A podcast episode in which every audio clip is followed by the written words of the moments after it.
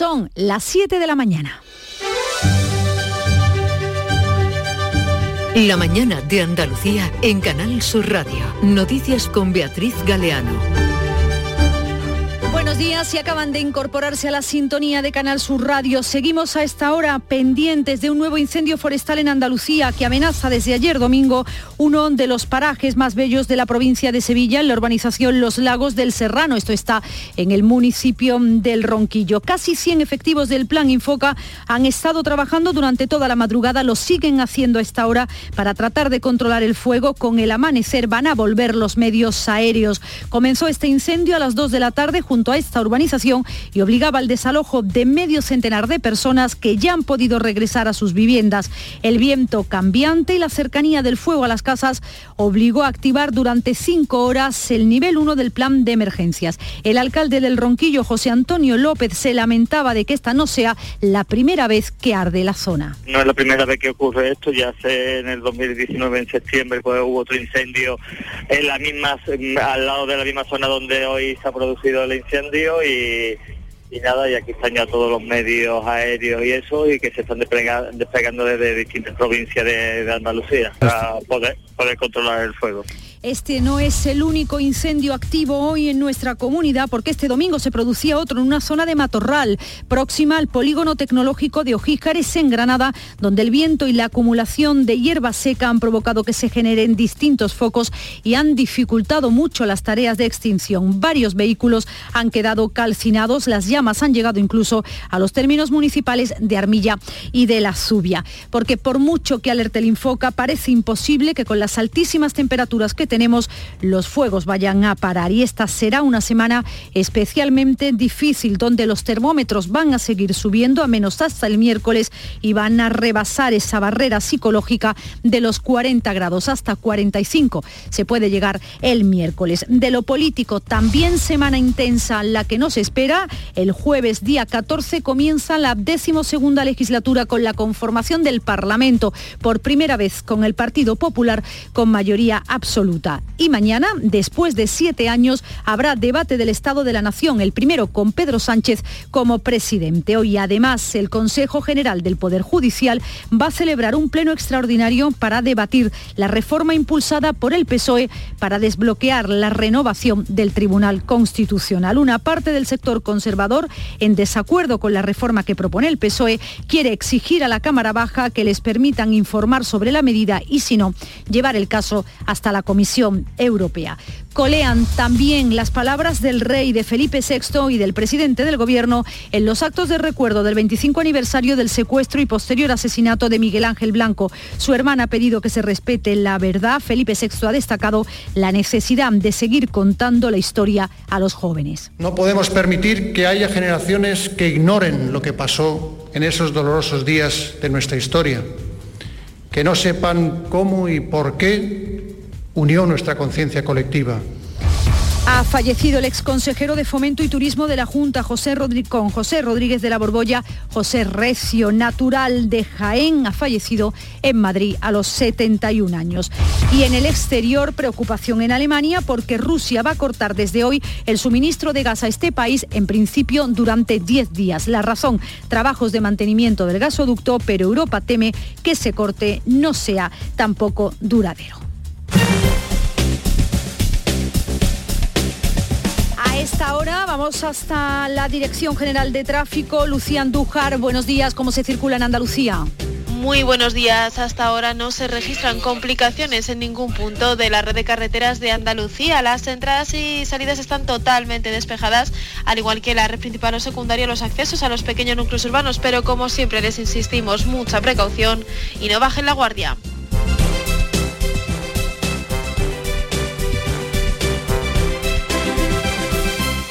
7 y casi 5 minutos siguen escuchando Canal Sur Radio. Un corazón fuerte es capaz de mover el mundo. Por eso queremos reconocer con el distintivo Corazón Andaluz a todos los productos, personas y empresas que ponen a Andalucía en marcha. Cuando veas un distintivo Corazón Andaluz, sabrás que ahí hay excelencia y que se consigue desde Andalucía con amor. Donde late Andalucía, Corazón Andaluz. Junta de Andalucía. Desguaces Meggi. Todos los recambios que necesitas para tu coche. Piezas de carrocería, mecánica, electricidad, climatización. Visita nuestra web. Accede a nuestro catálogo completo de piezas, promociones y descuentos. Ven a alguna de nuestras tiendas o haznos tu pedido por teléfono o WhatsApp al 608-807-317. Desguacesmeggi.com. Tu desguace online, ahora más cerca de ti. La mañana de Andalucía. Como decíamos, seguimos a esta hora muy atentos del incendio forestal que amenaza desde ayer a la provincia de Sevilla en la urbanización Los Lagos del Serrano. Ahí fue donde comenzaba en el municipio del Ronquillo. Esta mañana vuelven los medios aéreos. Olga Moya. Casi 100 efectivos han trabajado esta noche por tierra para tratar de controlar ese incendio forestal. Los trabajos, como explica el jefe del equipo del Infoca, Salvador Benítez, se han centrado en intentar perimetrarlo. Bueno, la evolución sobre todo va a ser muchísimo trabajo porque el perímetro es bastante considerable y entonces tenemos que asegurarlo para poder cambiar cualquier estado y para ver si evoluciona o no evoluciona y tenemos que hacer un despliegue muy importante de medios de tierra. El fuego declarado a las 2 de la tarde junto a los lagos del Serrano obligaba a desalojar a medio centenar de personas que ya han podido regresar a sus viviendas. La mayoría son segundas residencias. El viento cambiante y la cercanía del fuego a las casas obligaba a activar durante cinco horas el nivel 1 del plan de emergencias. Este domingo además se producía otro incendio en una zona de matorral próxima al polígono tecnológico de Ojíjares en Granada, donde el viento y la acumulación de material ligero, sobre todo de hierba seca, han provocado que se generen distintos focos y han dificultado mucho las tareas de extinción. Varios vehículos incluso han ardido. Virginia Montero. Las llamas han llegado a los términos municipales de Armilla y La Zubia y ha afectado a varios vehículos aparcados en un descampado de una empresa privada. En un principio el fuego parecía estar controlado, pero el viento lo ha avivado y ha provocado que restos de maleza en llamas y demás material ligero, que es muy abundante en la zona, se desplace generando nuevos focos. Con estas altísimas temperaturas ocurre lo normal que Andalucía encadene ocho semanas perdiendo agua en los embalses. La preocupación por la situación de las cuencas andaluzas crece cada día que pasa, especialmente en las cuencas del Guadalquivir y el Guadiana, que están al 28% de su capacidad. Las provincias más afectadas son Córdoba, Jaén y Almería, con datos un 30% inferiores a hace una década. Así las cosas, los arroceros solo han sembrado el 30% de la superficie en el Bajo Guadalquivir y el año que viene no se prevé que la situación mejore. Antonio Sosa, ingeniero agrícola. La perspectiva para los próximos dos o tres años sería barbecho 100%. A día de hoy lo que estás viendo en el 70%, muy posiblemente esto se repita durante X años hasta que venga pues eh, un milagro climatológico y llene los pantanos y entonces tengamos dos o tres años para poder continuar.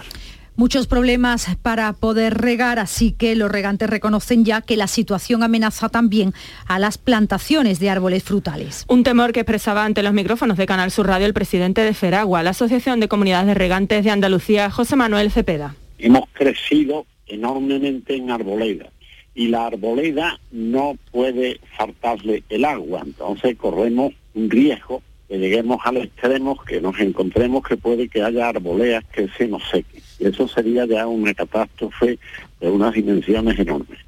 Cepeda ha recordado que esta es, después de un año en el que no pudieron regar, la peor temporada de sequía a la que se han enfrentado los agricultores, ya que disponen de menos de un tercio de la dotación de agua necesaria. Por eso reclaman más infraestructuras.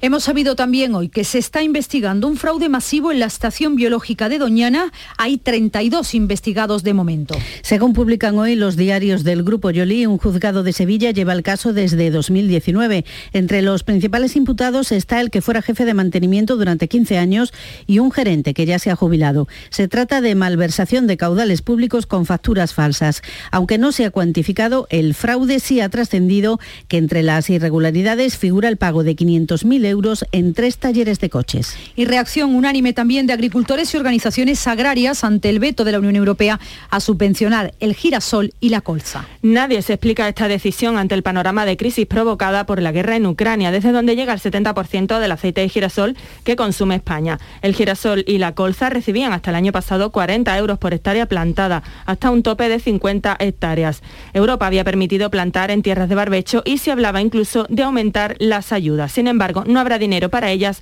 como indica Ramón García de COAG.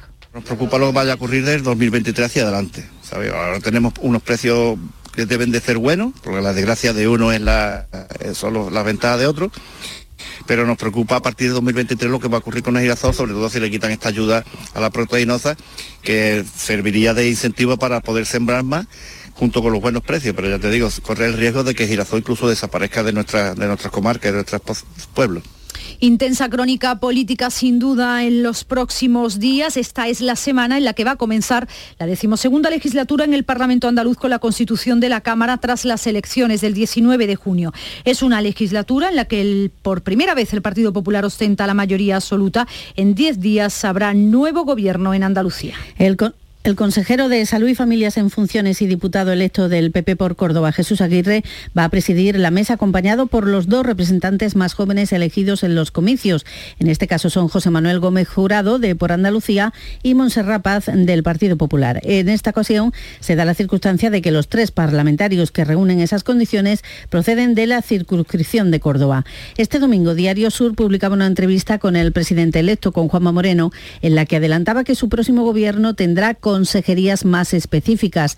Ha dicho que dejará atrás la fórmula de las macroconsejerías que empleó durante su primer mandato en coalición con Ciudadanos. Piensa, por ejemplo, en una consejería donde el turismo sea la mayor referencia. Creo que en, áreas tan sensibles como es el turismo, creo que eso no es bueno.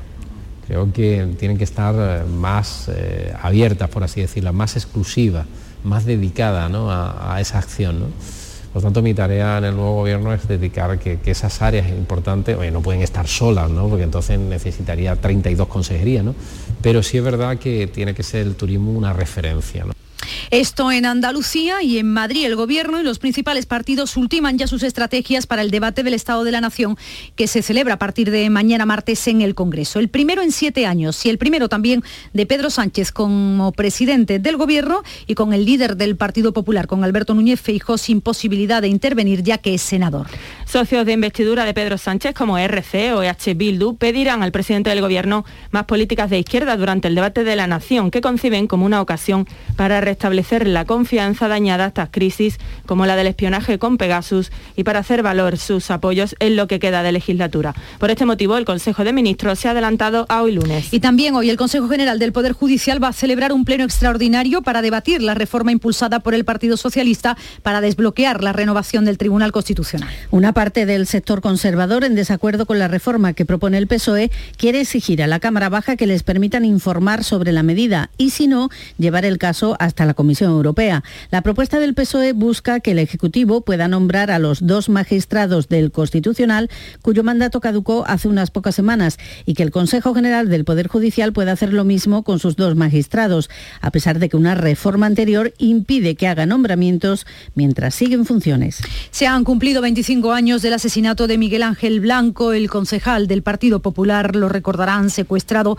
y posteriormente ejecutado por ETA. Hermua, su pueblo, le ha rendido un homenaje institucional que ha estado presidido por el rey, el presidente del gobierno, el Endacari y la hermana de Miguel Ángel. En él se ha subrayado la importancia de que los jóvenes conozcan lo ocurrido y también, de manera velada, de la ley de memoria democrática que el gobierno ha pactado con Bildu. En el polideportivo que lleva el nombre de su hermano, Marimar Blanco ha reclamado una memoria democrática que reconozca que la historia del terrorismo en España tiene víctimas y verdugos. La justicia y la verdad debería ser siempre la prioridad de cualquier gobierno, por las víctimas y por una democracia de calidad. El presidente del Gobierno, por su parte, se ha limitado a subrayar la importancia de preservar la memoria. La paz nos ha costado mucho dolor. Ojalá ese dolor se transforme definitivamente en una conciencia colectiva indestructible que nos proteja siempre, siempre, siempre de la violencia. El rey Felipe VI ha pedido no dejar caer en el olvido el espíritu de Hermoa para que la unidad nos convoque en torno a nuestra historia reciente, para que el espíritu de Hermoa nos recuerde cada día el valor de la paz, de la vida, de la libertad y de la democracia. Vamos con otros asuntos. La novena ronda de negociaciones entre la Unión Europea y el Reino Unido sobre Gibraltar se va a celebrar esta semana en Bruselas, aunque de momento ninguna de las partes confirma la fecha exacta. La semana pasada ya se produjeron reuniones técnicas, eso sí, ante el anuncio, eso sí, antes del anuncio de la dimisión de Boris Johnson. Así que ahora el tratado sobre el Peñón podría retrasarse aún más tras esa tormenta política que ha supuesto la dimisión del primer ministro británico. Las conversaciones llevan semanas estancadas casi se esperaba que en junio se hubiese celebrado la novena ronda. Al respecto, el presidente de la Asociación de Trabajadores de Gibraltar, Juan José Uceda, decía que el esfuerzo se debe centrar en declarar las condiciones para que la zona se convierta en frontera Schengen cuanto antes. Aquí no hay nada más de, de qué hablar en el tema de Gibraltar, sino decir, para tal fecha o a partir de tal fecha vamos progresivamente a ir convirtiendo esto en el proyecto que queremos, que es zona Schengen. Lo tanto, lo único que hay que fijar ya es una fecha concreta. Y a todo esto, el ministro principal de Gibraltar ha contestado al presidente de la Junta, Juanma Moreno, tras declarar que España debería apostar por la cosoberanía de Gibraltar. Fabián Picardo ha insistido en que la colonia británica de ninguna manera contempla la soberanía compartida o conjunta, pero sí la cooperación mutua positiva con España y con Andalucía sin condiciones. El precio de la luz para clientes de la tarifa regulada sube hoy lunes un 3%, roza los 300 euros el megavatio hora de media, una, es, eh, 228 8% más que hace un año. Sin el tope del precio del gas, la denominada excepción ibérica, que pone el límite a la electricidad a partir del, del, precio del gas, pagaríamos 45 euros más. También de economía, el, suministro de gas de Rusia a Alemania se va a interrumpir desde hoy durante 10 días por trabajos de mantenimiento de las instalaciones del gasoducto Nord Stream 1 del mar Báltico, la conexión más importante para los flujos de gas natural hacia Alemania. Sin embargo, los funcionarios están muy preocupados por la posibilidad de que el suministro no se restablezca debido a la guerra en Ucrania. La empresa estatal rusa Gazprom ya ha reducido considerablemente los volúmenes de suministro a través del gasoducto de 1.200 kilómetros entre Rusia y el norte de Alemania, alegando retrasos en las obras de reparación. Moscú atribuyó los retrasos a las sanciones impuestas por Occidente, argumento que fue rechazado por el canciller alemán Olaf Scholz.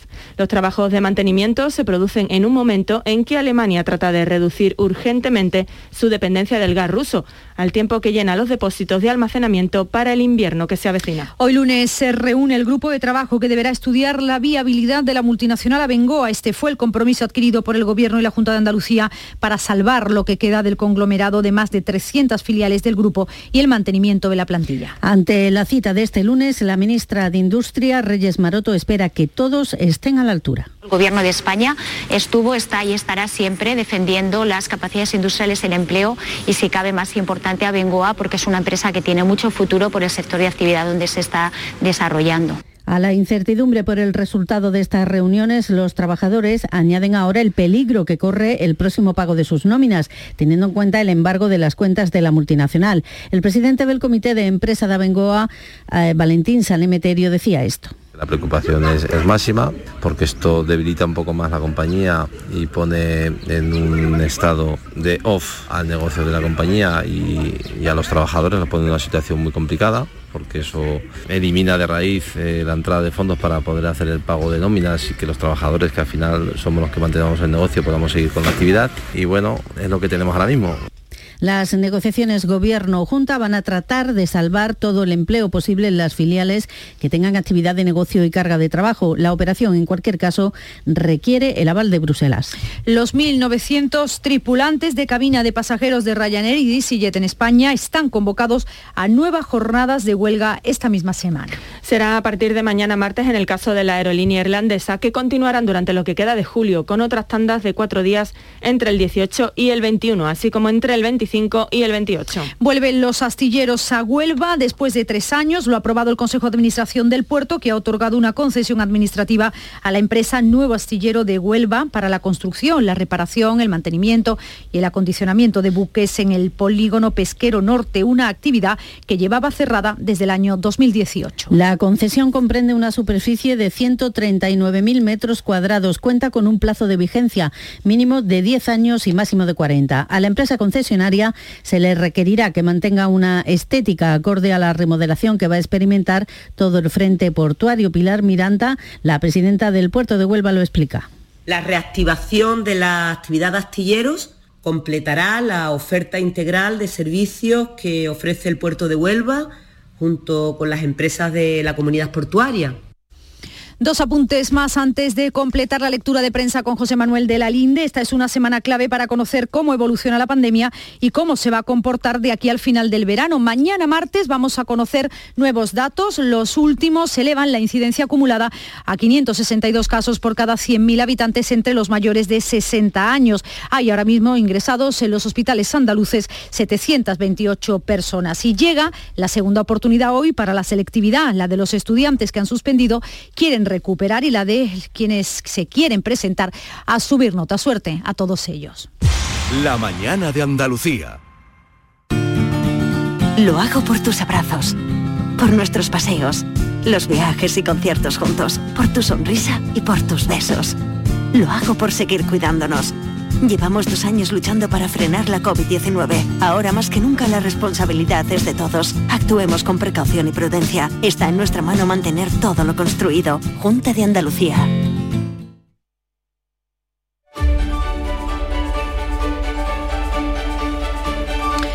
Son las 7 y 20 de la mañana, ahora sí una lectura un poquito más pausada de la prensa, de nuevo con José Manuel de la Linde. Cuéntanos. Profundizamos en la lectura del diario ABC, en su edición de Sevilla. Vemos una foto para foto del rey Felipe VI en la portada durante el acto en Hermua de este domingo. El rey pide que el espíritu de Hermua no caiga en el olvido, titula, y entre comillas estas palabras del monarca, no nos podemos permitir que generaciones ignoren lo que pasó. Las víctimas merecen consideración. Son unas declaraciones que han escuchado ustedes también en esta emisora. En el homenaje este domingo a Miguel Ángel Blanco se cumplían 25 años de su asesinato a manos de ETA. Y como viene siendo habitual también los lunes, nos encontramos hoy una encuesta en este diario que eh, titula El apoyo a Feijó sube hasta poder plantearse gobernar en solitario. El PP obtendría el 36% de los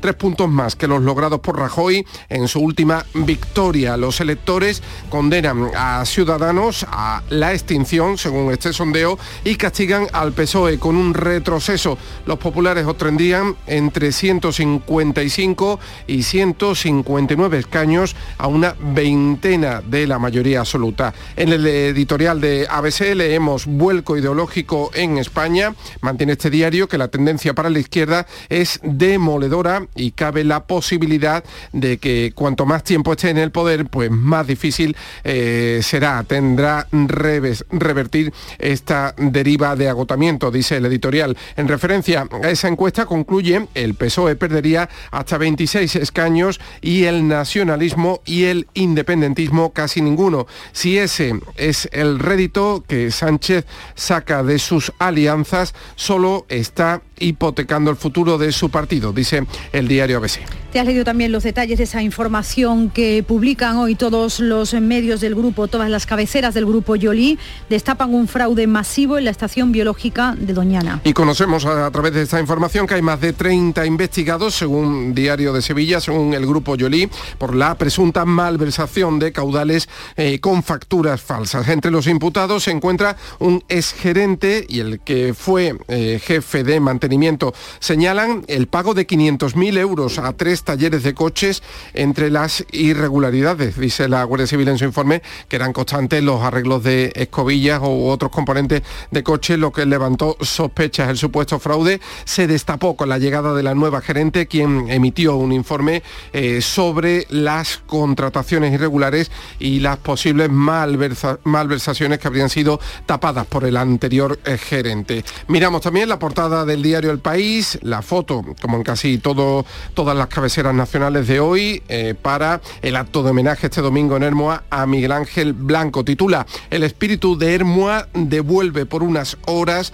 la unidad política, el clima de unidad política y social que surgió tras el secuestro y asesinato del edil del PP, Miguel Ángel Blanco, en 1997. Revivió ayer, dice este diario, por unas horas durante el homenaje institucional celebrado en Hermoa, 25 años después, con la presencia de las máximas autoridades del país. Este es el pie de foto que leemos. Esta semana va a ocupar muchas páginas también el debate sobre el estado de la nación que se va a celebrar a partir de mañana en el Congreso. Titula el país, los socios exigirán a Sánchez un giro a la izquierda. Unidas Podemos, Esquerra, Bildu y Más País piden una reforma fiscal progresista, medidas progresistas concretas que impriman al gobierno un sello claramente de izquierdas para afrontar tiempos complicados. Es lo que eh, imprime este diario en su portada. Y otro titular, los archivos secretos de Uber. Trae este periódico otra de las noticias más destacadas del lunes, un informe filtrado por The Guardian que ha dado a conocer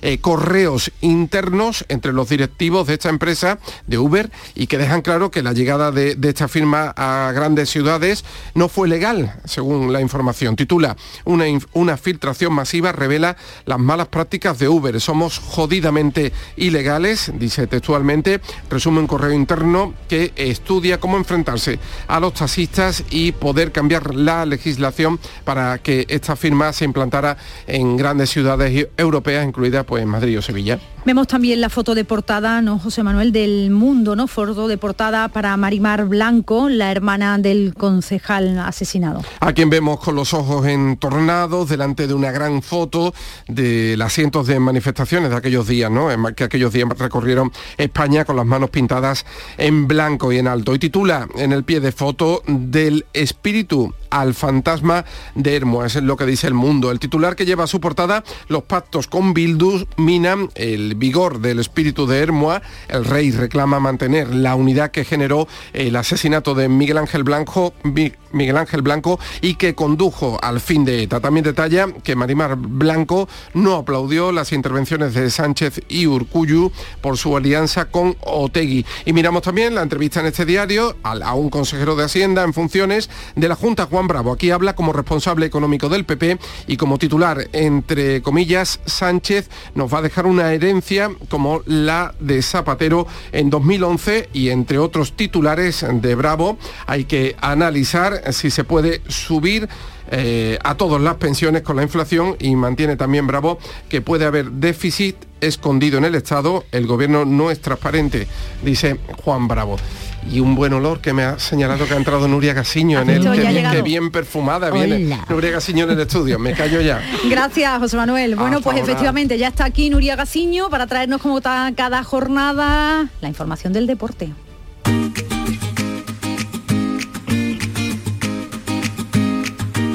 Vitaldent les ofrece este programa.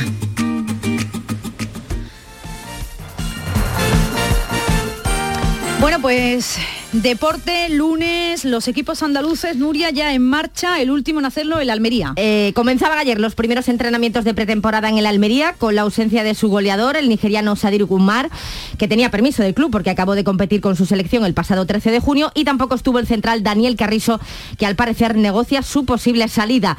El Almería se marchará el 23 de julio a Montecastillo, a Jerez, para iniciar su primera concentración. Concentrado sigue el Sevilla en Corea del Sur, a donde ha llegado el primer fichaje del verano, el central al Marcao, procedente del Galatasaray, que va a, eh, va a pasar allí el reconocimiento médico. El que podría salir del Cádiz en las próximas horas es Fali. Su agente ha reconocido el interés del AEK de Atenas y la intención del jugador de marcharse del conjunto cadista. Descanso en el Betis, que sigue en Austria, lo que han aprovechado varios jugadores como Joaquín, Borja Iglesias y Mar Bartra para disfrutar del Gran Premio de Fórmula 1 que este domingo ha deparado que Fernando Alonso quedase décimo y que Carlos Sainz tuviera que abandonar cuando rodaba tercero al incendiársele el motor de su coche a falta de 15 vueltas para la meta. Prometedor futuro del baloncesto español. Ha quedado constancia de ello en el Mundial Sub-17 que se ha disputado en nuestra tierra, concretamente en la provincia de Málaga. España se ha llevado finalmente la plata, aunque le puso las cosas muy complicadas a Estados Unidos en la final del Martín Carpena. Derrota 67 a 79, pero esta generación ilusiona. Ilusiona también la Sub-19 femenina de fútbol que se ha proclamado campeona de Europa. Y la selección absoluta va a jugar mañana su segundo partido del Europeo de Inglaterra. Lo hará ante una de las grandes favoritas, como es Alemania. Y del Europeo femenino de fútbol al Mundial de Hockey Hierba de Tarrasa, donde la selección femenina ya está en los cuartos de final, tras ganar a la India por la mínima. El miércoles espera a Australia. Y el australiano Kyrgios se ha quedado sin Wimbledon. Djokovic le ganó la partida por cuatro sets en la final para alzar su séptimo Wimbledon. Para no perder la costumbre, Kyrgios la volvió a liar protestándole al juez de silla, así que por lenguaje obsceno tendrá que pagar una multa de 2.900 euros. Y hoy estamos de celebración, 12 años se cumplen ya del Mundial de Sudáfrica. Este verano hay algo que va a brillar más que el sol. Tu sonrisa. Porque solo este mes en Vitaldent, con cualquier tratamiento, te llevas de regalo un blanqueamiento dental. Este verano presume de sonrisa Vitaldent. Pide tu cita ya en el 900 101 001 y ven. ¿Dónde estabas, Bea? Con Estaba- ese gol de estaba viendo el partido, ¿eh? Como para también. perdérselo, hombre, por favor. Muchas gracias, Nuria. Hasta, Hasta mañana. luego. ahora.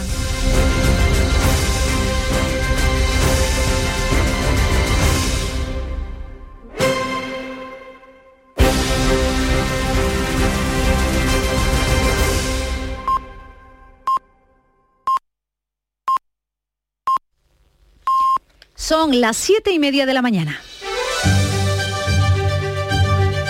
La mañana de Andalucía en Canal Sur Radio. Noticias con Beatriz Galeano. Resumimos a esta hora la actualidad en titulares con Olga Moya.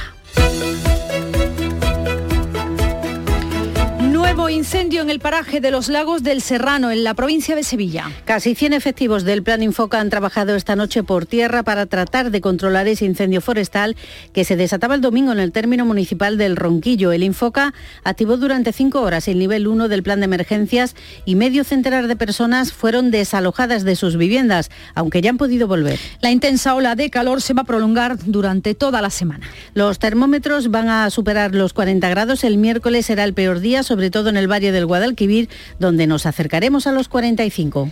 Andalucía encadena ocho semanas perdiendo agua en los embalses. La situación es especialmente preocupante en las cuencas andaluzas del, Guadalqui- del Guadalquivir y el Guadiana. Están al 28% de su capacidad. Las provincias más afectadas son Córdoba, Jaén y Almería, con datos un 30% inferiores a hace una década. Esta semana Andalucía inicia una nueva legislatura en el Parlamento andaluz. La decimosegunda legislatura arranca esta semana con la constitución de la Cámara, en la que por primera vez el PP tendrá mayoría absoluta. Dará paso a un rápido proceso de renovación institucional que acabará con el nuevo gobierno en 10 días. El gobierno y los partidos políticos ultiman sus estrategias para el debate del Estado de la Nación. El debate se celebra a partir de mañana martes en el Congreso. Es el primero en siete años y el primero de Pedro Sánchez como presidente del Gobierno y con el líder del PP, Alberto Núñez Feijó, sin posibilidad de intervenir porque es senador. El rey llama a la unidad del espíritu de Hermua con los partidos políticos enfrentados. Felipe VI ha presidido este domingo el homenaje de Estado a Miguel Ángel Blanco en el 25 aniversario de su secuestro y posterior asesinato por parte de ETA. Los principales partidos se han mostrado divididos por los acuerdos del gobierno con Bildu, especialmente por el último sobre la ley de memoria democrática. Hoy lunes se reúne el grupo de trabajo que deberá estudiar la viabilidad de la multinacional Abengoa. Este fue el compromiso adquirido por el Gobierno y la Junta de Andalucía con el objetivo de salvar lo que se pueda del, conglomerado de más de 300 filiales del grupo y para el mantenimiento de la plantilla. Nuevas jornadas de huelga entre los tripulantes de cabina de Ryanair y de EasyJet. Los 1.900 tripulantes de cabina de pasajeros están convocados a, nu- a nuevos paros. A partir de mañana martes, en el caso de la aerolínea irlandesa, van a continuar lo que queda de julio esos paros con otras tandas de cuatro días entre el 18 y el 21, así como entre el 25 y el 28. Recordamos cuál es el tiempo que vamos a tener hoy en Andalucía. Pues cielos poco nubosos o despejados, salvo nubosidad de evolución diurna en Sierra Morena y y en las sierras orientales, las temperaturas máximas en ascenso en el poniente almeriense, en el resto con pocos cambios, va a soplar, atención, levante fuerte en el estrecho con rachas muy fuertes. Recordamos, las máximas, eh, las capitales de provincia serán 42 grados en Sevilla, 41 en Córdoba, 39 en Jaén y Granada, 38 en Huelva, 37 en Almería, 34 se registrarán en Cádiz, 30 en Málaga. y tu próximo sueño. No dejes para mañana lo que puedas hacer hoy. Cajamar pone a tu alcance la financiación que necesitas. Entra en el simulador de préstamos de nuestra web, elige el importe, el plazo de devolución y deja de soñar. Infórmate en cajamar.es o en tu oficina más cercana. Financiación otorgada por GCC Consumo. Cajamar Consumo. Cajamar. Distintos desde siempre. Montepío, ¿en qué podemos ayudarle? Me acaban de sancionar y creo que tendré que realizar el curso de recuperación de puntos. No se preocupe, lo tiene cubierto. Nos encargaremos de todo. Compañía con más de un siglo de experiencia. Visite montepíoconductores.com. Montepío, lo tiene cubierto. Verano. ¿Qué tendrá el verano? Alegría.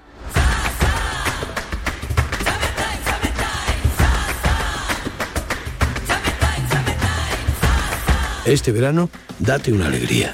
Venga Andalucía.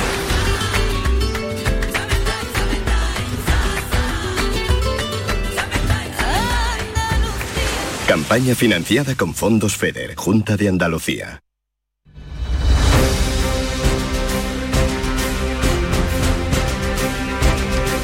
Con otros asuntos. Un grupo de 67 alumnos de un colegio de Málaga están ahora mismo sin poder salir de Estocolmo tras la cancelación de su vuelo ayer por la compañía Scandinavian Airlines. Eduardo Ramos, cuéntanos. Pues son cinco equipos infantiles y cadetes de balonmano del Colegio Puerto Sol de Málaga, en total 58 menores y nueve profesores, los que están, como decías, en Estocolmo sin poder salir de allí. Según adelanta el Málaga hoy, se ha cancelado su vuelo y no tienen cómo volver a casa. El pasado domingo partían hacia, Suecia para participar en un torneo más importante de esa categoría y el sábado cuando se trasladaban hacia el, aeropuerto pues le dijeron que no había vuelo y lo único que le ofrecen es devolverle el dinero porque claro, como lo compraron hace mucho tiempo, el precio del coste a día de hoy con lo que cuesta un vuelo es muy difícil de poder conseguir nuevos vuelos, así que estamos pendientes a ver qué ocurre y si hay posibilidad de que vuelvan en la jornada de hoy. Claro, estaremos atentos a ver lo que ocurre. En Algeciras además un buque permanece parado en el puerto. Está ahí desde el viernes porque el capitán desapareció en alta mar en aguas internacionales. No, no, Domingo, ¿qué le ocurrió? Hola, ¿qué tal? Muy buenas, no lo sabemos, es lo que se está investigando. El buque se llama o está bautizado con el nombre de Algeciras Express. Es un buque portacontenedores que en estos momentos está fondeado en la bahía y que llegó el pasado viernes a la bahía de Algeciras procedente del puerto turco de Yalova. Según el diario Europa Sur, la tripulación avisó previamente a las autoridades españolas de que el capitán de nacionalidad filipina desapareció el pasado 3 de julio cuando el buque se encontraba en aguas internacionales. El destino del barco, el portacontenedores votado en 2002 y con capacidad para 5.000 teus, era la terminal de TTI en Algeciras. El buque pertenece la flota de la naviera Japalloic, que según el protocolo debe enviar, seguramente lo ha hecho durante el fin de semana, un nuevo capitán para hacerse cargo del barco. Y una vez que eso ocurra es cuando la Guardia Civil puede subir a bordo e iniciar las pesquisas entre la tripulación. En Huelva, la formación ecologista Mesa de la Ría asegura que un estudio científico de la Universidad Onubense alerta del riesgo de derrumbe de las balsas de fosfoyesos, lo que supondría sin duda una enorme catástrofe medioambiental. Sonia Vela. El estudio, que ha sido publicado en una prestigiosa revista internacional especializada, detalla que los desplomes son continuos y que, por tanto, no se ha producido la compactación que la empresa Fertiberia aseguraba que se iba a producir. Para Mesa de la Ría, este nuevo informe constata la inviabilidad del tapado de los fofollesos, que es la solución que propone la química para la zona de las balsas, que ocupa 1.200 hectáreas a menos de un kilómetro de la ciudad de Huelva. Juan Manuel Buendía, de Mesa de la Ría el proyecto de tapado de las balsas de fosfoyeso es un proyecto inviable que no tiene viso, viso de solucionar el problema, sino de agravarlo, porque incluir más peso eh, sobre la marisma significa aumentar y acelerar los procesos de hundimiento de las marismas. Desde Mesa de la Ría consideran que este documento científico es sustancial para que las autoridades andaluzas detengan el proyecto de Fertiberia y le denieguen la autorización ambiental integrada. Nos situamos en Jaén, el yacimiento de marroquíes bajos en Jaén Capital cobra todavía más importancia tras el hallazgo de una fosa con dos urnas cinerarias de origen íbero significa que hay presencia humana ininterrumpida desde hace más de 5.000 años. Alfonso Miranda. Las dos vasijas encontradas podrían datarse del siglo III o IV antes de Cristo. Están decoradas y contienen restos de al menos dos personas de edad, indefinida. Y como ha destacado el concejal José Manuel Higueras, es la primera vez que se localiza un enterramiento de esta cultura en territorio de la ciudad de Jaén. Es el primer enterramiento íbero que se encuentra en la ciudad de Jaén. Nunca antes se había encontrado un enterramiento íbero ni siquiera en el Puente Tablas, en el Opidón de Puente Tablas o, al borde del Opidón de Santa Catalina. Por eso es un hecho histórico para la ciudad con este descubrimiento se incorpora la cultura íbera a la línea temporal de ocupación de este lugar. Y hoy hay alguien muy contento seguro en Jerez de la Frontera. ¿Por qué? Pablo Cosano. ¿Qué tal? Buenos días, porque ha sido el acertante del único boleto de la primitiva de categoría especial más el reintegro, es decir, eh, acertado todo, 30 millones de euros, 300.000 euros también eh, se lleva este acertante. Ha sellado el boleto en la administración número 34, en Carrefour Norte, conocida como el carro de la suerte. 30 millones millones 300.000 euros para un único acertante de la categoría especial de la primitiva, sellado aquí en Jerez. Bueno, pues enhorabuena al premiado.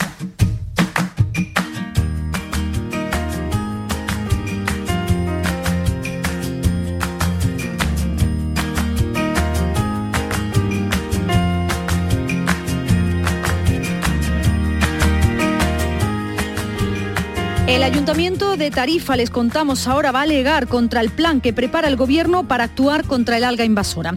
El alcalde no está de acuerdo en que los arribazones que están llegando a la costa se consideren residuos sólidos urbanos, porque el coste de retirada tendría entonces que pagarlo el Ayuntamiento. También se opone a vincular la autorización de su comercialización a la Administración Europea. Ángeles Carreras. En Tarifa hay varias iniciativas comerciales esperando a su autorización para producir plantillas o cosméticos a partir de la alga asiática.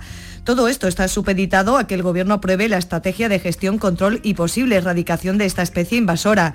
En su borrador se contempla que sean las autoridades comunitarias las que deban dar el visto bueno a estos proyectos de valorización, un extremo que según el alcalde retrasará su puesta en marcha. Francisco Ruiz para autorizar las valorizaciones deben, eh, deben ser autorizadas por Europa. Entendemos que eso va a ralentizar mucho más este tipo de, procedimientos y por lo tanto eh, va, a, impedir que cualquier empresa o cualquier eh, administración que quiera desarrollar acciones de valorización se va a retrasar mucho. El regidor estudia presentar alegaciones a este plan estratégico por esta cuestión y también por el hecho de que se sigue considerando que los arribazones que llegan a la costa son residuos sólidos urbanos. Con esta definición queda claro que la competencia para su retirada y gestión queda en manos de los ayuntamientos. Eso no, debería ser así, porque ya digo, estamos haciendo una recogida de arribazones que son de una especie, eh, digamos, exótica, que lo tenemos que hacer de una determinada forma para no eh, provocar una proliferación de, esa especie, pero después a la vez nos dicen que es un residuo sólido urbano y por eso es, competencia nuestra. El documento sigue en fase de redacción por el Grupo de Trabajo del Ministerio para la Transición Ecológica. El compromiso es tenerlo acabado a finales de este mes de julio. Y en Málaga, el Jardín Botánico ha presentado el avance de lo que va a ser su primer plan director, una estrategia 10 años vista para adaptarse al cambio climático. Damián Bernal. La concejala del área de sostenibilidad medioambiental, Gemma del Corral, destaca que marcará los pasos a seguir en la materia a partir de ahora, adaptándose a los cambios propios de la ciudad y a los hábitos de los visitantes documento vivo que irá también eh, pues evolucionando también eh, conforme vayan evolucionando eh, los propios cambios de la ciudad y los hábitos de los visitantes, incluso las aportaciones que no se nos puedan hacer desde la investigación y el conocimiento, ¿no? La aportación de las nuevas tecnologías, de la innovación, tendremos que irlo implementando y aplicando en el propio en el propio documento. El Jardín Botánico Histórico La Concepción es un jardín de estilo paisajista inglés con más de 150 años de historia, situado en la entrada norte de la ciudad, se trata de uno de los escasos jardines con plantas de clima subtropical que existen en Europa. Para muchos es un gran desconocido. ¿Por qué Agua Sierra Cazorla es única? El equilibrio de su manantial es único, el más ligero en sodio, la idónea para la tensión arterial, más rica en magnesio, calcio y bicarbonato. Y ahora Agua Sierra Cazorla con los refrescos saludables de verdad, sin azúcar y sin gas, más naranja y limón. Agua Sierra Cazorla la única en calidad certificada. ¿Estás preparada para las rebajas de MacArthur Glen Designer Outlet Málaga? Ven a descubrir nuestros descuentos hasta el 50% en tus firmas de moda favoritas. Y disfruta además de restaurantes, parque infantil y aparcamiento gratuito. Este es mi mundo. Ven a descubrir el tuyo a MacArthur Glen, tu designer outlet junto al aeropuerto de Málaga. Este verano abrimos todos los días de 10 a 10. El resumen con la selección de los mejores momentos del programa del Yuyu lo tienes también en verano. Aquí encontrarás lo mejor de esos momentos inimaginables, de las historias imposibles y de ocurrencias delirantes. Lo mejor del programa del Yuyu. Este verano de lunes a viernes desde las 10 de la noche. Quédate en Canal Sur Radio, la radio de Andalucía. Minutos ahora para la música con la selección que nos hace cada día Paco Vocero. Buenos días. Vamos a empezar la semana con ese viejo clásico del verano, Summertime Blues, de Eddie Cochran, en esta versión de Stray Cats, algo más rockabilly pero igualmente intensa. Buen lunes.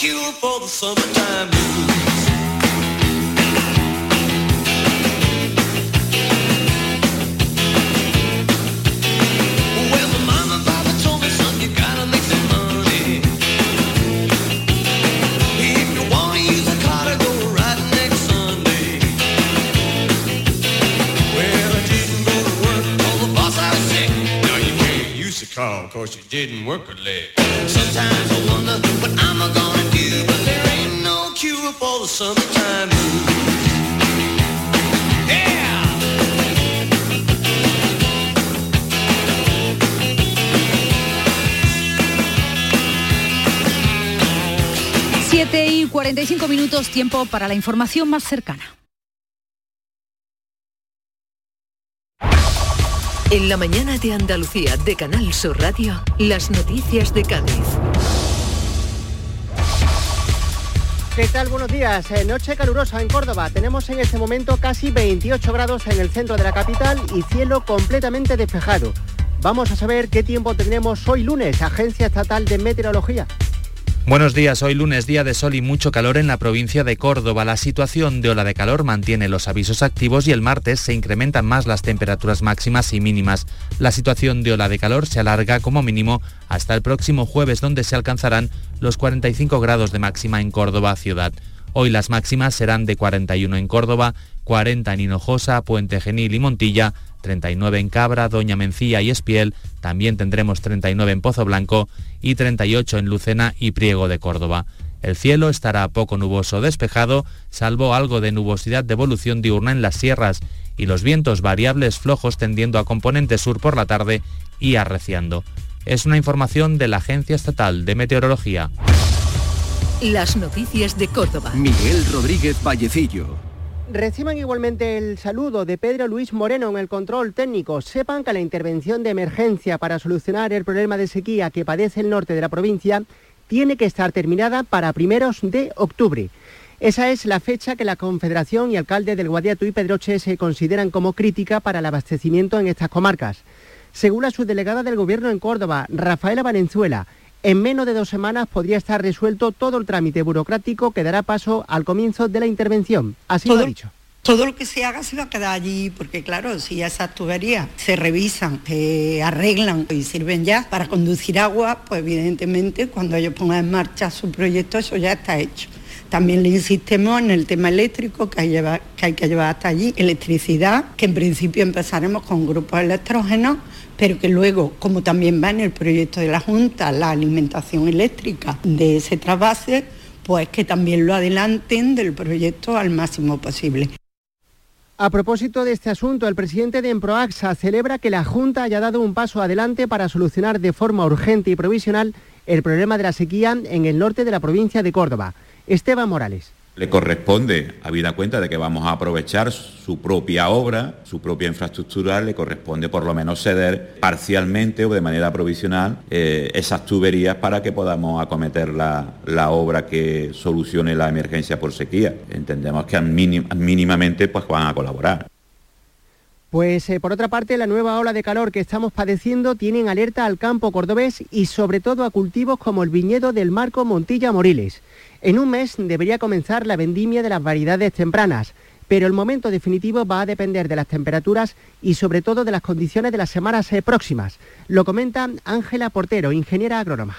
La calidad es buena. Ahora mismo la uva está en la media habitual del marco.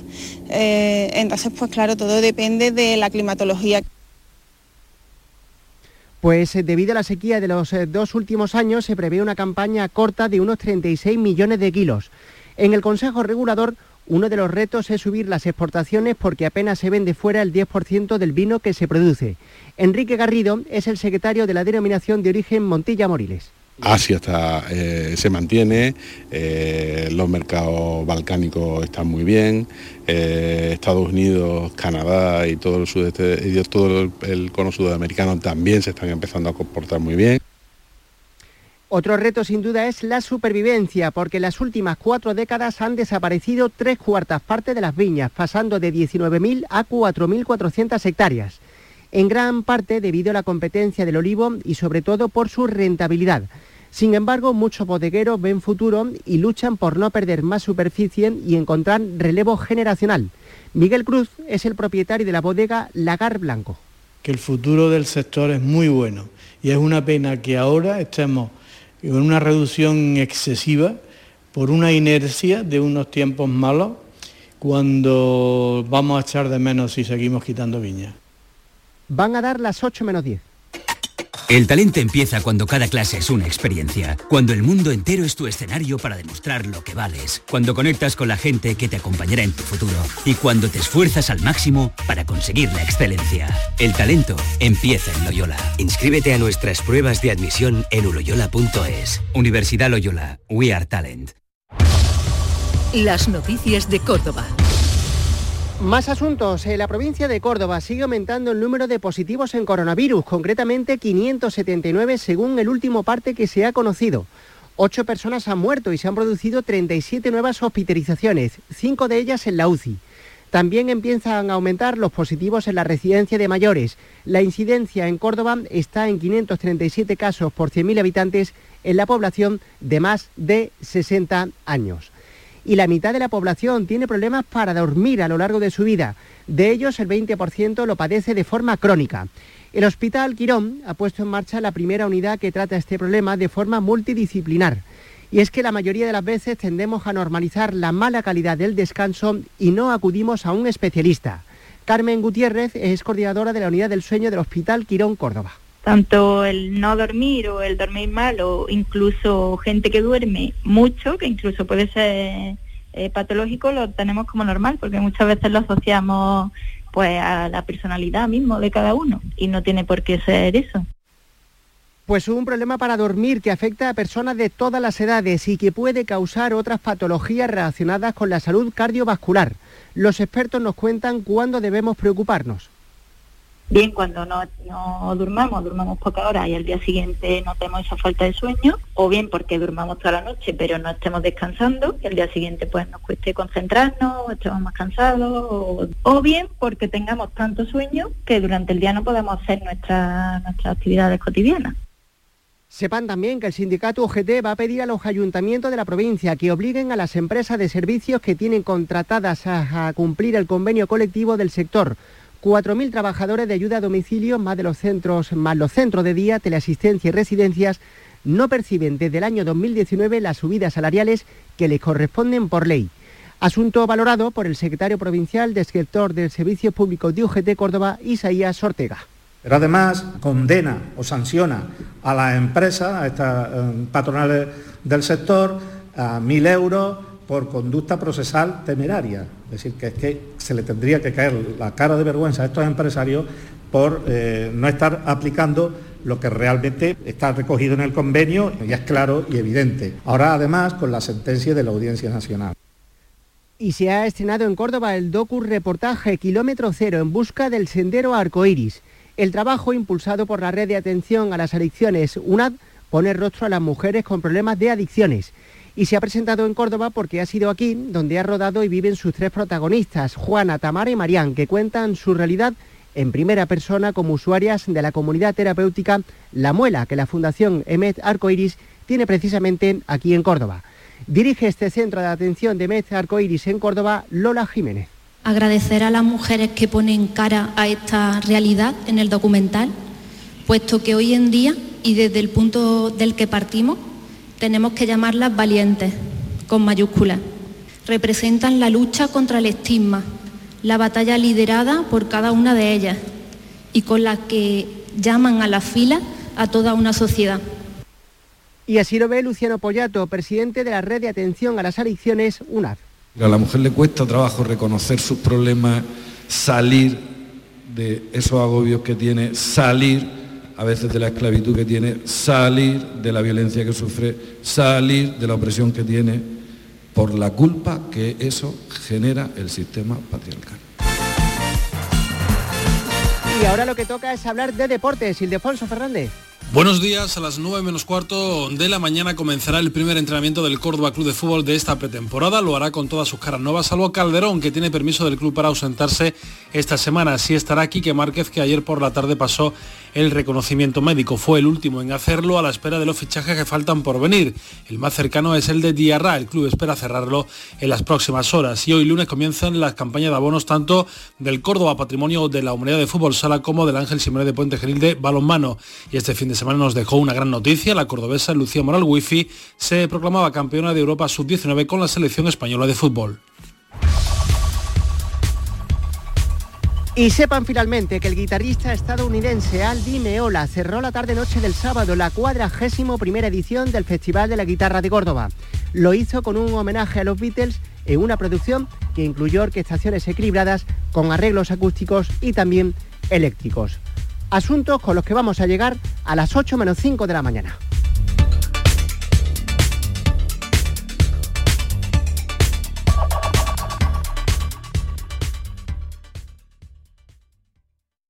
De Sierra Nevada, patrocinador de la Federación Andaluza de Triatlón, les ofrece la información deportiva.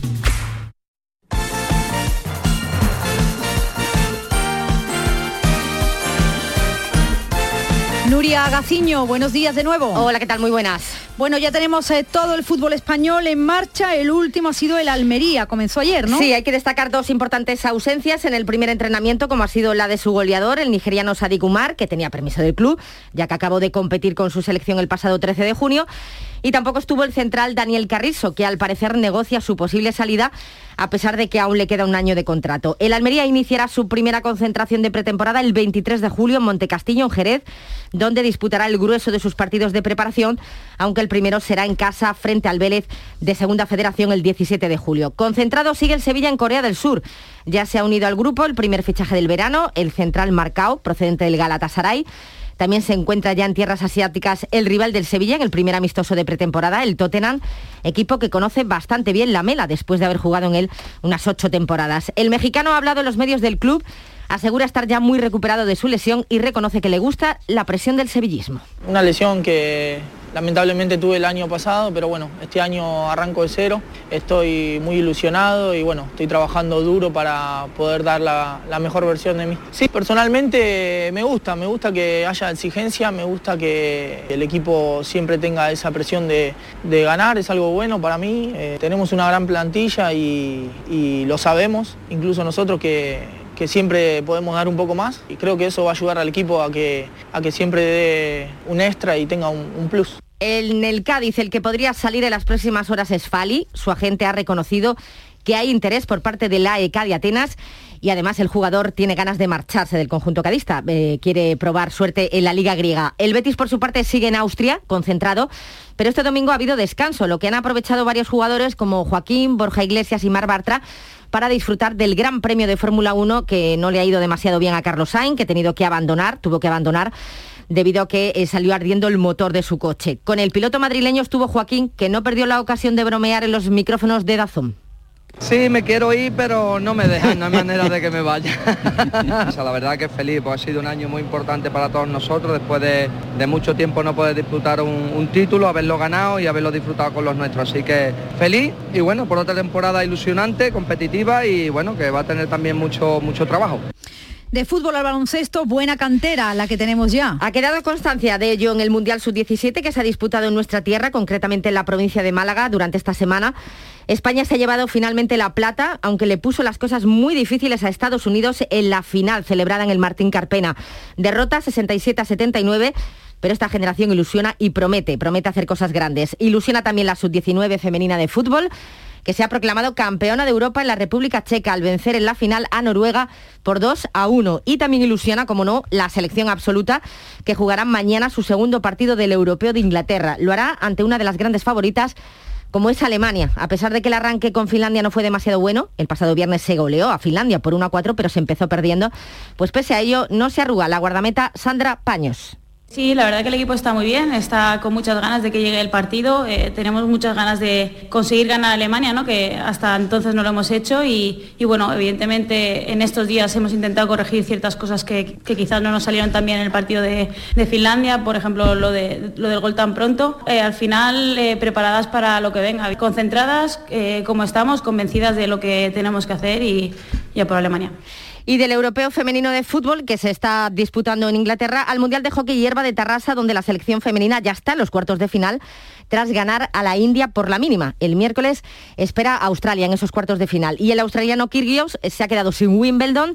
Djokovic le ganó la partida en la final por cuatro sets para alzar de este modo su séptimo Wimbledon para no perder la costumbre, pues Kyrgios la volvió a liar protestándole al juez de línea, así que por esos insultos va a tener que pagar una multa de 2.900 euros y hoy hace 12 años. Eh, del Mundial de Sudáfrica, el primer y único Mundial que tiene España hasta el momento.